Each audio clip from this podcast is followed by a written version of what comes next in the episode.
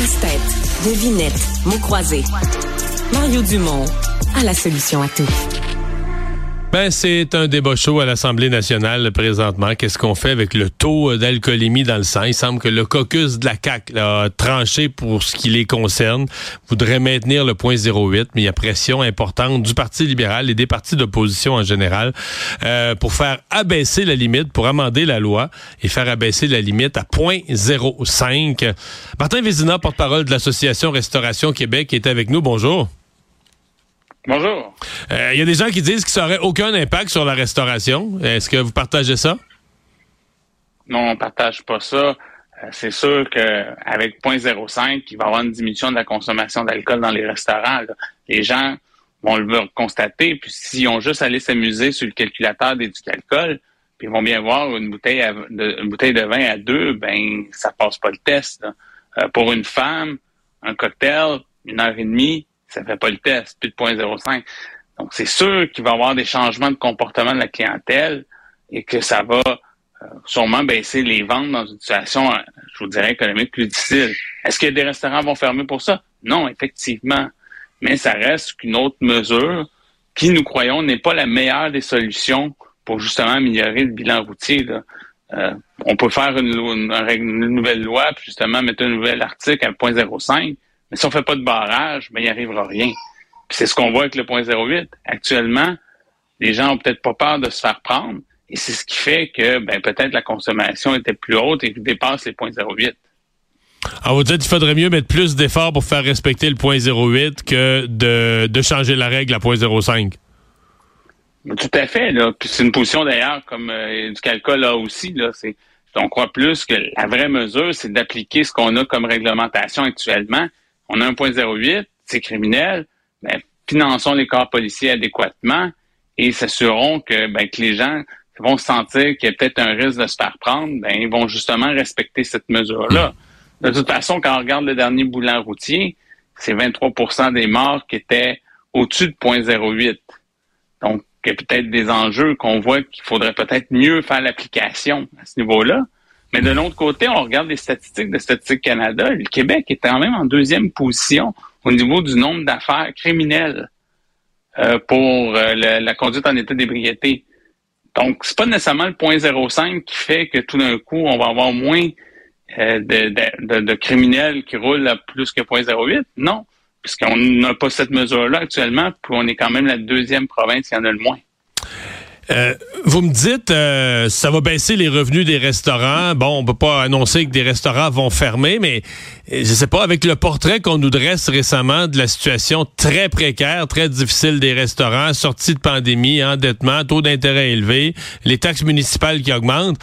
Euh, je sais pas, il y a pas un certain nombre de restaurateurs qui commencent à la trouver dure parce que tu leur enlèves, tu leur enlèves une autre tranche de revenus, on vend plus de bouteilles de vin dans les restaurants et que ça pourrait être le coup fatal?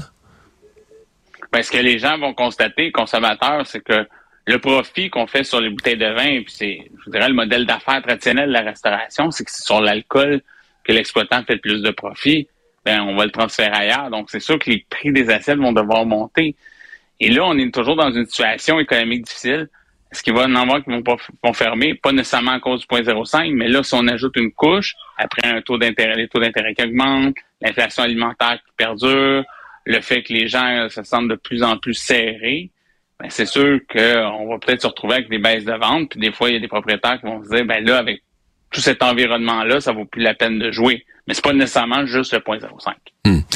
Euh, dans la discussion, euh, écoutez, on n'était pas là, il n'y avait pas de caméra, c'est ce qu'on nous dit ce matin, là, mais dans la discussion au caucus de la, de la CAQ, là, de, des députés de la CAQ, il semble qu'il y a eu une vraie discussion. Là. Ils se sont posés la question et il semble que ce qui a fait pencher la balance à la fin, c'est euh, les députés des régions qui ont dit, ouais, c'est bien le fun en ville, sais les gens ont une alternative, euh, tu, tu, veux tu veux aller souper, tu penses que tu vas prendre une bouteille de vin à deux, par exemple, mais tu y vas en transport en commun ou en taxi sur une petite distance. quand tu en région, c'est une autre paire de manches, c'est une autre affaire. Est-ce que vous pensez que l'impact pourrait être euh, différent ou particulier pour des restaurateurs en région? Ah, c'est sûr que l'impact se vit en région. Comme vous le dites, à Montréal, on peut prendre un autobus de STM, il y a des taxis à haut volume qui, qui se présentent. Dans l'exemple de Gaspé, il y a trois exploitants de taxis. Euh, je suis pas sûr que les trois, s'ils roulent même en même temps, non, probablement vont pas. de prendre toute la clientèle. Donc là, c'est sûr que le consommateur n'a pas de choix d'autre que de dire, ben, soit on réduit beaucoup notre consommation d'alcool, soit qu'on n'en prend pas, soit qu'on met un conducteur désigné. C'est sûr qu'à deux, c'est plus difficile parce que l'autre ne peut pas prendre autant. Fait que c'est sûr que ça va se transformer en baisse de vente. Et nous, c'est ça de l'inquiétude, c'est en région. En région, c'est plus difficile. Il n'y a pas assez de taxis, il n'y a pas hmm. assez de transports en commun pour que les gens aient une vraie alternative sans que ça ait de l'impact dans l'industrie de la restauration.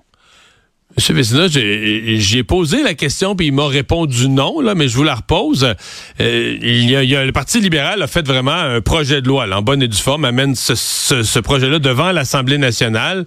Et euh, le responsable du, projet, le député euh, Monsef Déragé, je lui ai demandé est-ce que vous avez rencontré l'Association des restaurateurs? Parce que quand même, on fait un projet à fort impact sur un groupe de la société. Et il m'a dit non, je les ai pas rencontrés, je serais ouvert à le faire, mais je comprends que vous, vous avez même pas été consulté là, dans l'élaboration du projet.